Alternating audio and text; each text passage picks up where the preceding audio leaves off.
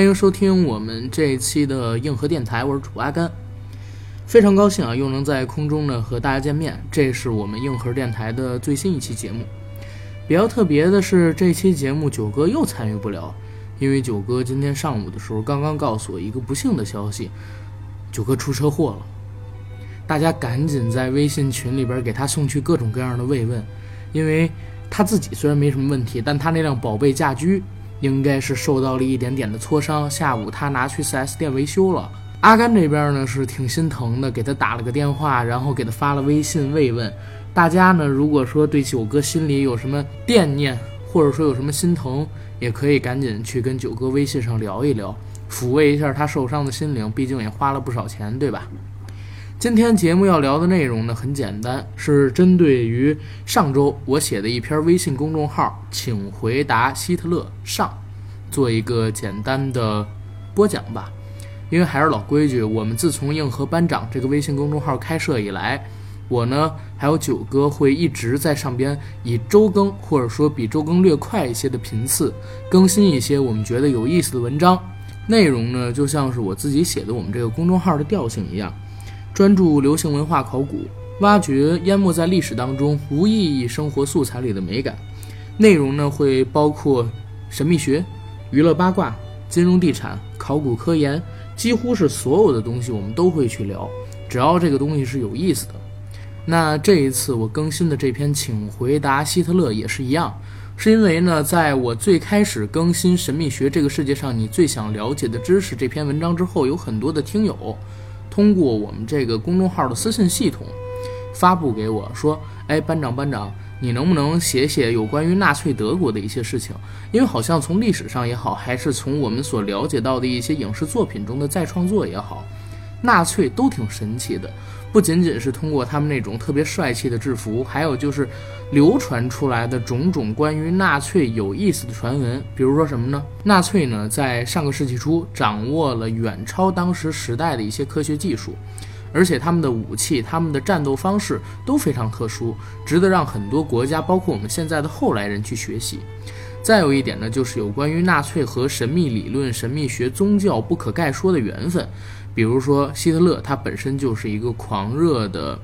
应该叫做种族主义者吧。同时呢，他也非常的信仰天主教。而且有一个真实事件是什么呢？就是希特勒在上台之后，曾经收藏过朗基努斯之枪。大家有人可能是不知道这把枪代表的什么。传说中呢，耶稣就是被这一支枪给钉住的，所以枪上有耶稣的圣血。这也是一把弑神之枪。拥有很久远的传说，比如说拥有这把枪的人，他会成为世界的主宰，掌控这个世界的命运，等等等等，非常多有意思的事情。所以我想呢，给纳粹德国这个系列写几篇有意思的文章，请回答希特勒就是这篇文章的开篇文。而这个请回答希特勒呢，我想做成一个系列，像我前两天更新的这一篇，今天给大家讲的这一篇，写的就是希特勒的青少年时代。讲述他如何从一个天真懵懂的阿道夫，变成了后来大家所认知当中的战争恶魔希特勒。这一期的名字呢，我起名叫做年少轻狂。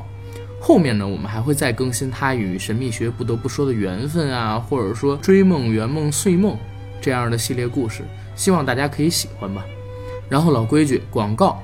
我们的节目硬核电台已经在喜马拉雅播客平台独家播出。欢迎大家收听、订阅、点赞、打赏、转发我们，也欢迎在微博平台和微信平台搜索“硬核班长”，关注我们的官方自媒体。九哥和阿甘呢会在这两个自媒体上边更新我们的生活见闻以及我们所写出的文章，希望大家可以喜欢。而且我们更新的文章应该相对而言还是比较有质量的，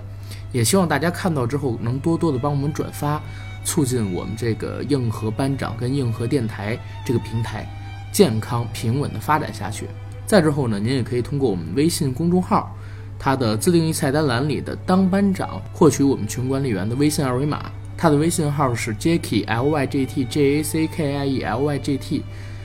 通过加他，让他拉你进群，和我们一起聊天打屁，好吧？这是我们今天的广告内容。进，请回答希特勒。文章的播讲开始之前呢，给大家念一段话，这是我写在这篇文章的一个题记。当今天成为昨天，曾经的故事逐渐蒙上了尘埃，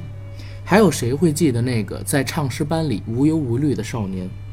为什么会写这样一句话呢？大家往后听就知道了。这篇文章我做的背景音乐配乐是巴赫的 G 弦上的咏叹调，希望大家可以在看到这篇文章的时候，配合着这首歌把文章看完，肯定会更有感触一些。好，开始我们文章的内容。一九四五年，二战才刚结束，但全世界人内心却火热，日子依旧困苦，但那却是近十年的磨难后迎来的第一段内心温暖的岁月。当然，跟现在比起来。无疑是旧石器时代，是个连模拟器都算不上的时代。但是，他离开世界的五十六岁，依旧在时代的最前沿，留着标志性的牙刷胡和西式发型，搭配一身时尚感超前的军装制服，收藏着朗基努斯之枪，听贝多芬的音乐，看卓别林的电影。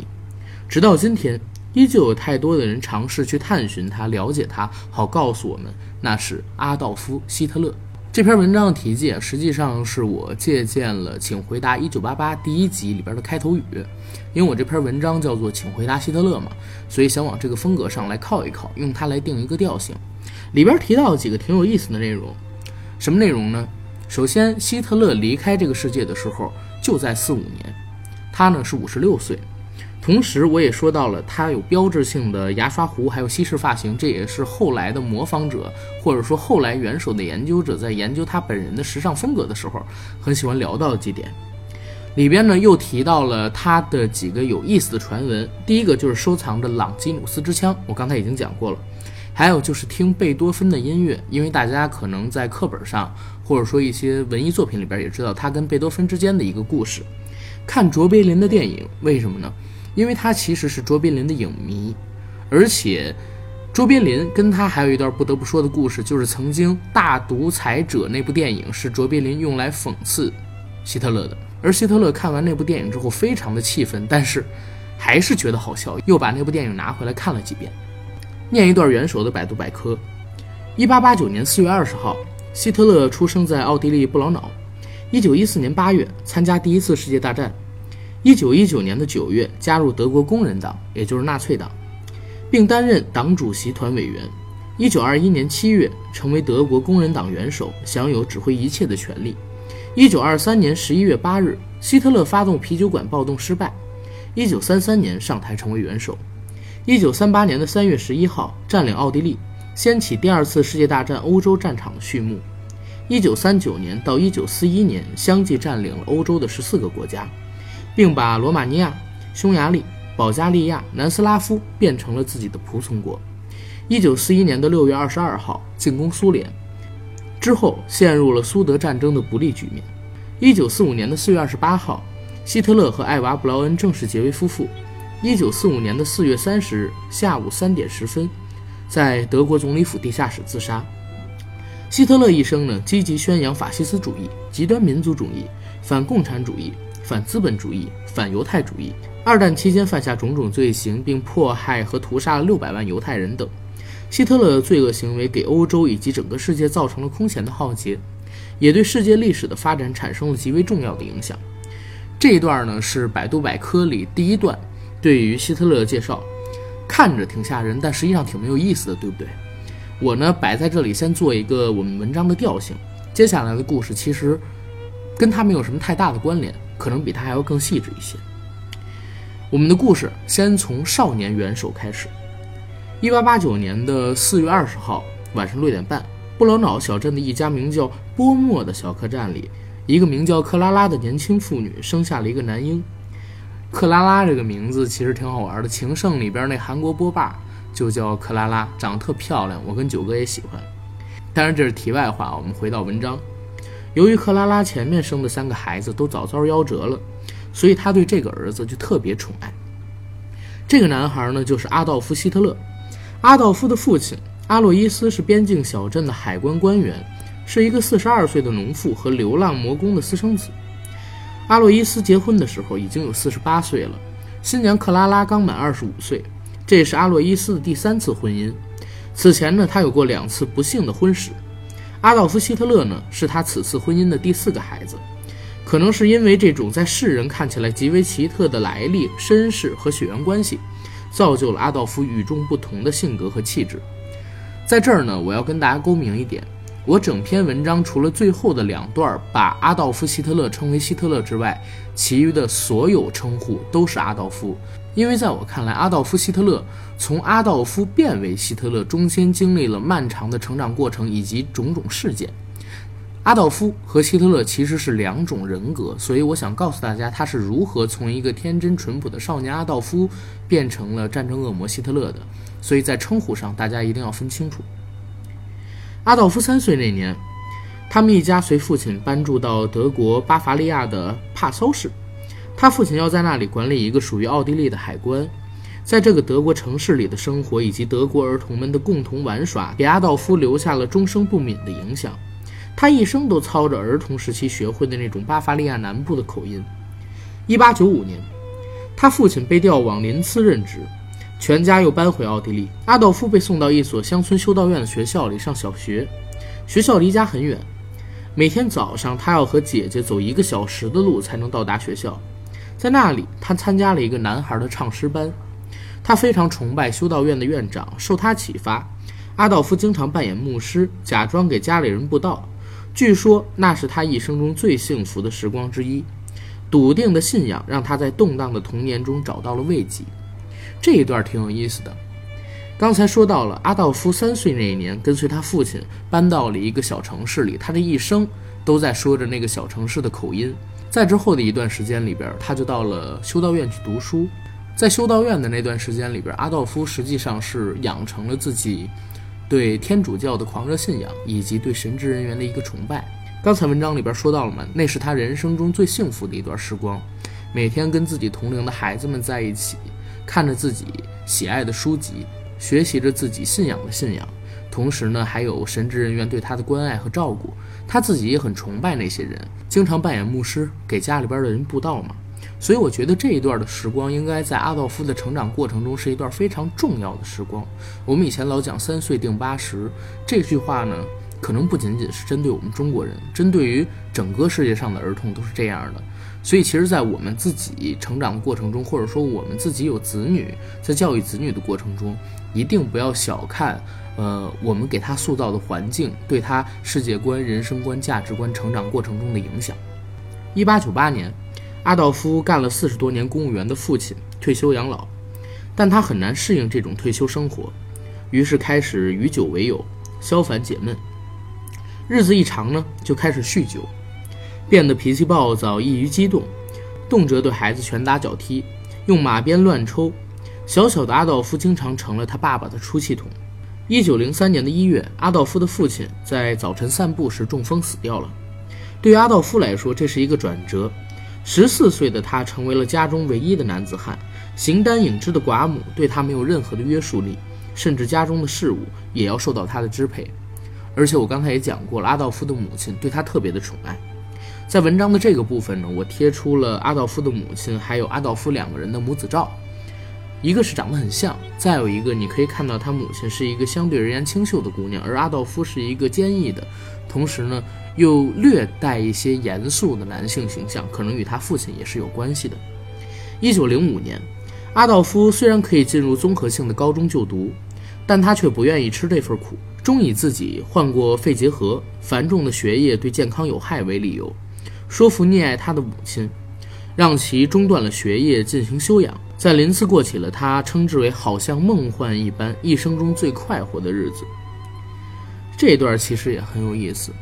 通过我们的文章可以看到，阿道夫才只有十几岁的时候，他其实已经厌烦了常规的学习，转而追寻他自己心目中所追寻的自由还有快乐。虽然他的母亲亲戚劝他催促他去做学工，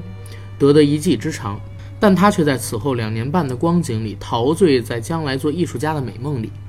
在多瑙河畔逍遥闲荡做妈妈的心肝宝贝儿，打发懒洋洋的日子，享受着空虚的舒适生活。他贪婪地涉猎书籍，大量作画，欣赏歌剧，参观博物馆。这时的阿道夫虽然只有十六岁，但已经热衷于政治了，成为了一个至死不改的德国民族主义者。阿道夫从小就对艺术有自己非常独特的审美，我不知道大家有没有听过这么一个传言，我也没办法证实它是真的啊。就是阿道夫小的时候，有一天看到街边有一个人在画蓝天白云，他看完之后跟这个画家说：“你画的云彩怎么跟我看到的不像啊？”画家就让阿道夫自己去画，结果阿道夫画了一个红色的云彩，而且还挺漂亮的。画家很惊异，因为这种天赋在一般的小孩身上很难能够看到，所以他给了阿道夫挺大的一个鼓励，包括跟他的家长提到了阿道夫在艺术方面的一个才能，所以他从小从小开始就认为自己终将会成为一个艺术家，并怀抱着对其极大的热爱。这个故事我不能分辨是真还是假，但是我觉得挺有意思的，因为这个世界上所有。能做成一些事儿的人，他们看待这个世界的角度和他们看到的世界和正常人其实都是有差距的。这在我们之前的一些音频节目里也和大家说过。而这种对政治敏感的少年人呢，其实是最容易成为政治上的狂热信徒的。像阿甘自己之前也在节目里边和大家聊到过，曾经在一二年、一三年的时候去日本驻北京大使馆，我们去搞游行，写那个保卫钓鱼岛的白纸。当时也是干过这种类似的事情，而且好像国内也好，国外也好，每一次有任何的一个学生青年的运动，学美术的、学艺术的学生都是勇往当先的。他们这种人其实是有一种单纯的狂热的理想主义吧，所以很容易成为一个政治上的信徒，或者说对政治这种东西感兴趣。所以阿道夫十六岁的时候已经是一个热衷政治的德国民族主义者，也并不是那么让我们惊奇的事情。在那段时间里边呢，作为他日煽动家的阿道夫，表现出一种极端的落落寡欢，一种带有自怜情绪的唯我独尊和经常突发的一种压抑不住的演讲欲。他对制定宏伟计划有一种强烈的欲望，而对于任何一种按部就班和循规蹈矩的活动都嗤之以鼻。一九零六年，阿道夫过完十七岁的生日之后。带着他母亲和亲戚们给他的钱，去他早就向往的维也纳住了两个月。维也纳这座金碧辉煌的巴洛克式的奥匈帝国帝都，令阿道夫神迷目眩。他成天在街头闲逛，兴奋地瞻仰环城公路附近的雄伟建筑，在博物馆、歌剧院、剧场中看到的景象，使他眼花缭乱，如痴如醉。至少在此刻，他已经深信不疑。想要在艺术上有所建树的话，就必须要在维也纳求学。一九零七年的夏天，他和他的母亲沟通了很久，母亲终于同意他带着从父亲遗产中提取出的可以在维也纳生活一年的七百克朗，来到维也纳参加入学考试，以圆他那做画家的梦。他共参加了两次考试，第一次他通过了第一轮考试，却止步在第二轮。第二年。希特勒再次参加了维也纳艺术学院的考试，但是却连第一轮也没有通过。考官甚至连他的作品看都没看就否定了他，因为考官认为他并不会有什么进步，来参加考试只是浪费时间。校方告诉他，他的天赋是在建筑方面，而进入学院的建筑系则必须念完整个六年制的中学，并具有毕业证书。可阿道夫只有四年制的中学证书，所以最后他没有。考进维也纳的艺术学院，而这件事特别重要。重要在哪儿呢？因为没有考进维也纳艺术学院，对他以后产生了重大影响，可能也间接导致了第二次世界大战的爆发。第一，是他对当时的奥匈帝国维也纳这个地方怀有着深深的不服、痛恨。再有一点呢，就是因为他。没有把这几年的时间放在学院里，从而接触到了他未来成为工人党元首或者说工人党一份子的时候，给他助力的一些朋友。所以这件事情虽然很小，但就像蝴蝶效应一样，影响到了第二次世界大战是否可以爆发。面对这一情况呢，阿道夫束手无策，神情沮丧。他也没有给家中写信，也没有回家，而是独自留在维也纳闭门谢客，埋头读书。听听歌剧，或者在大街上茫然无主的逛悠，直到十月底，他才返回林兹。这时候，身患乳癌的母亲克拉拉已经气息奄奄。十二月二十一日，他母亲终告不治，离开人世。母亲死后，阿道夫面临着想办法谋生的问题。他虽完全独立了，但是呢，刚才我们也提到过，他并没有任何一技之长，而且阿道夫一直轻视体力劳动。哎，这一段有点像李诞。从来没有想过靠自己的力量去赚一分钱，然而他并不气馁，仍信心十足。他向亲戚告别，宣布他若不得志，绝不回乡。这段呢，我贴了一张维也纳傍晚的照片。为什么？因为维也纳其实，在上个世纪初是一个奇迹之城，里边拥有了太多的天才和流传于后世的疯子，他们做出了特别多伟大的事情。针对于这个东西，我们以后也有可能单出一篇文章，比如说《疯狂的维也纳》，或者说《维也纳天才向左，疯子向右》，写出这样的文章给大家来看看。只要大家感兴趣。一九零八年的二月，阿道夫重新回到了维也纳。这时候的阿道夫开始变得富于批判精神和反抗精神。他常常为世道的不公和豪门贵气们所榨取的不义之财而感到愤愤不平。到维也纳之后，他根本不想想方设法地进入建筑系，也不想学什么手艺，或者从事任何正常的职业。相反，他倒宁愿干些零活，比如说扫雪、拍打地毯，在车站扛行李。第一年，他主要就是靠父亲的那点遗产和每月二十五克朗的孤儿补助金生活。到了一九零六年，父亲的遗产用完了，只剩下每月二十五克朗的孤儿费，他完全的变成了一个流浪汉，夜晚宿在公园的长椅上或者哪家的大门门洞里，白天在小酒肆和候车室中以廉价食物充饥。这样的生活，阿道夫经历了一年到两年。一九零九年的圣诞节前夕，穷愁潦倒的阿道夫把自己最后一些东服悉数典当。失魂落魄地搬进了一个廉价的单身汉公寓，决定靠自己的本事挣钱糊口。他每天待在房间里画他的明信片，然后拿出去卖，结果销路呢十分理想。他还画一些大的水彩画，销售情况也不错。他就靠画这些画赚来的钱，加上还可以继续领取的孤儿费，过上了吃住不愁的生活。但是没过多久。这位一直热衷于政治的画家，就把单身汉公寓里的阅览室变成了自己的一个政治俱乐部。文章写到这儿呢，我又贴了一张阿道夫的自画像。其实我觉得是挺酷的，而且是我喜欢的风格。大家可以有我微信的吧，看一下我的头像，或者说在我们微信群里的看一下我的头像。我贴了一张应该是小野洋子、约翰列侬还有新列侬他们一家人的自画图，有点像阿道夫自画像的风格，我觉得挺好玩的。阿道夫向那些聚在此处的房客中的上流人士和市民阶层中的失意者高谈阔论，他按其需要维护一切他所赞同的社会口号和政治口号，激烈的抨击那些造成他失败的社会口号和政治口号，对自己周围纷乱复杂的社会现象进行简单化的解释。在这期间呢，阿道夫经常。阅读大肆鼓吹极端国家主义和极端民族主义、反犹主义的小册子，特别是一本叫《东方天坛星》的杂志，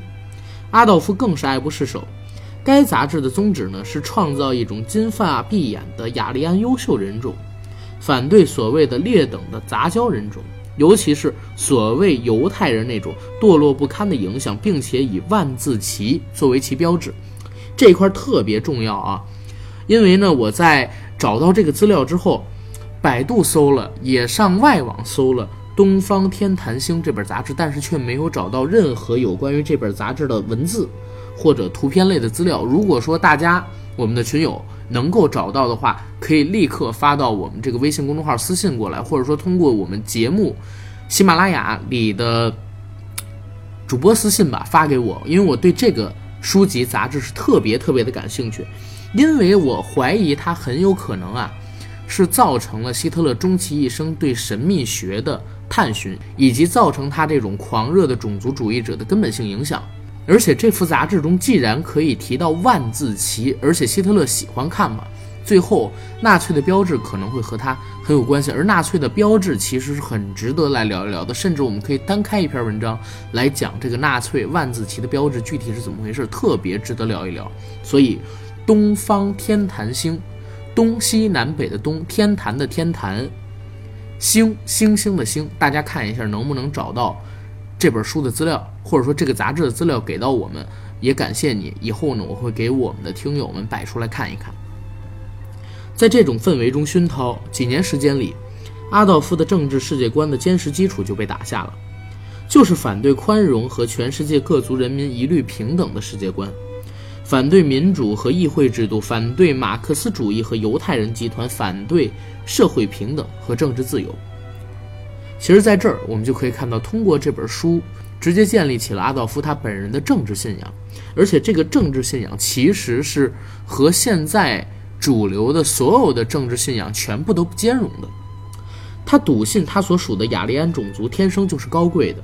而犹太种族恰恰相反是低贱的。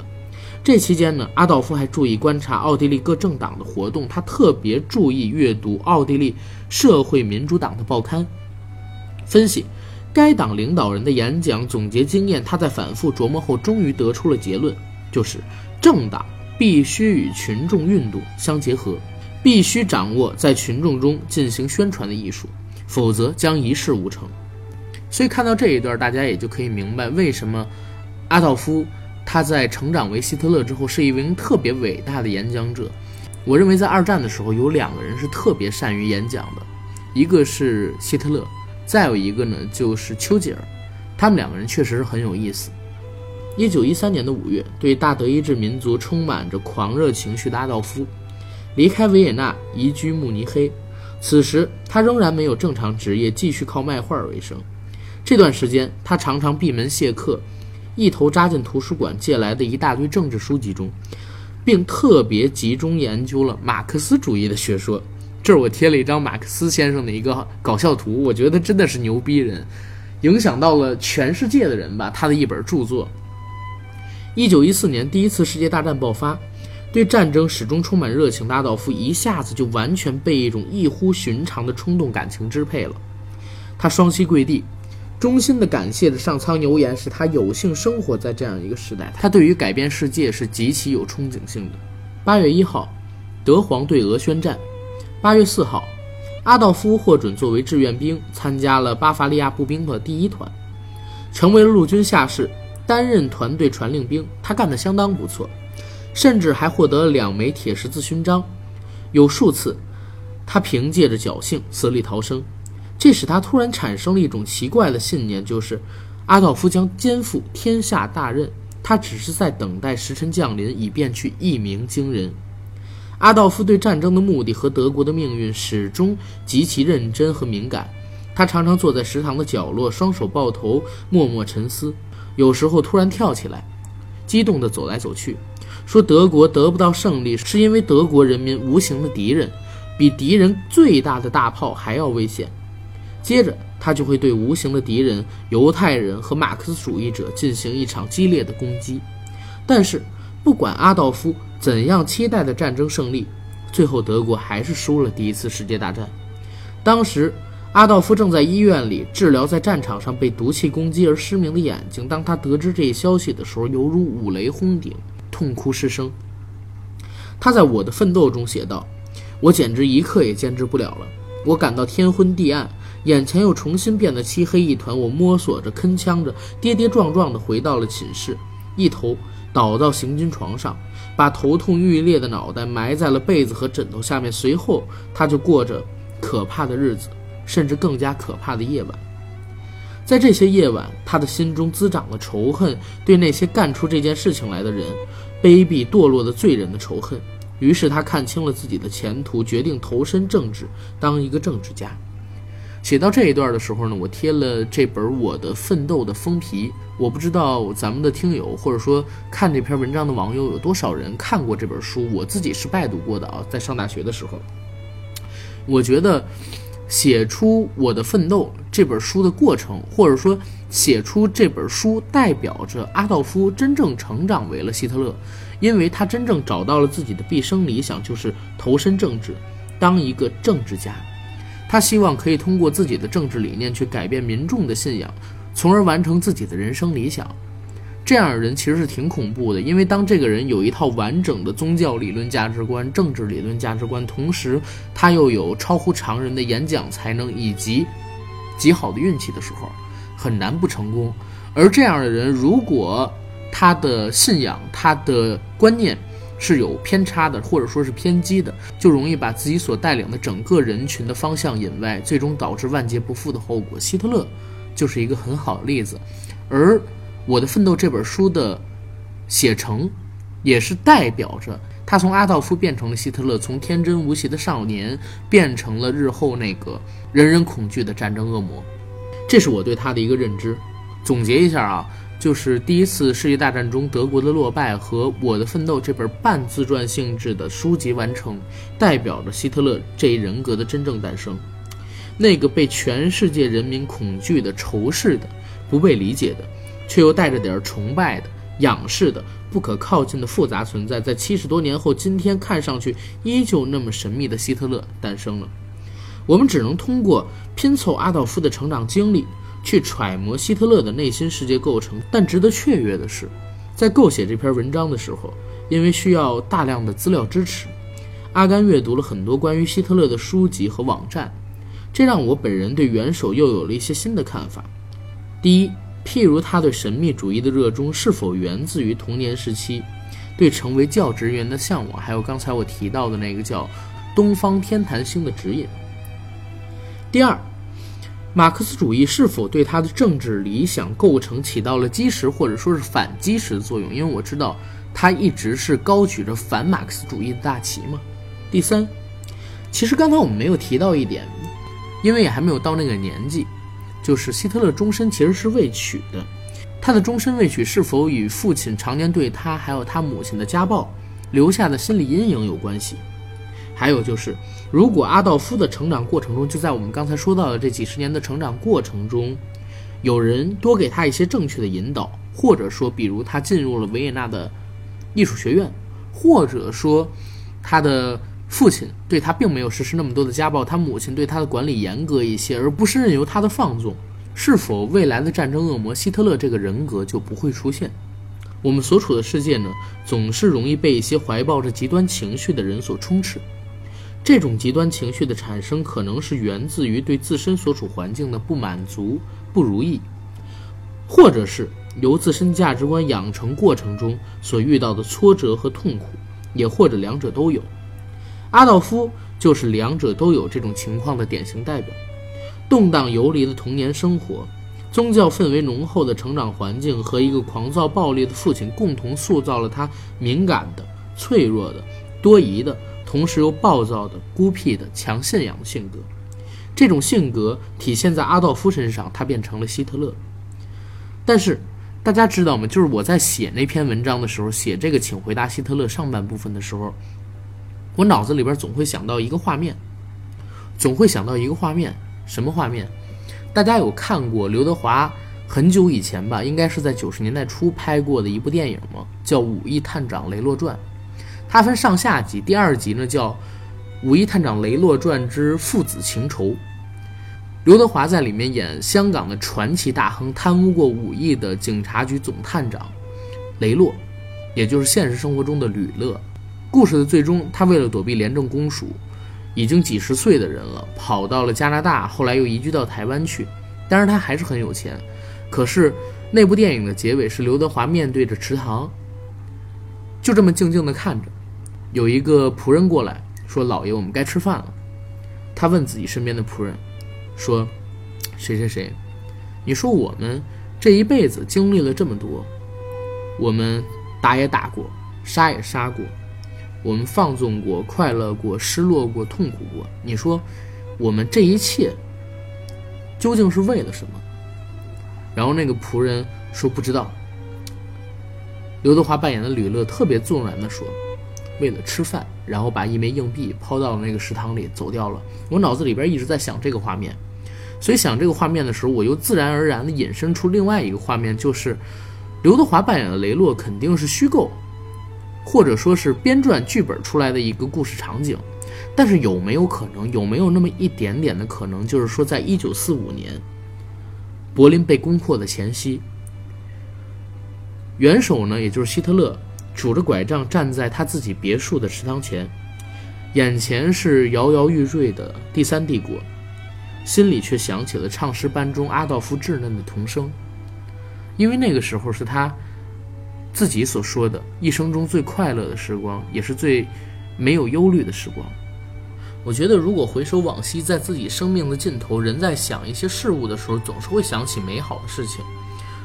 那希特勒人生中会不会有这样的情景呢？这样就对应了我们开头的那句话：当今天成为昨天，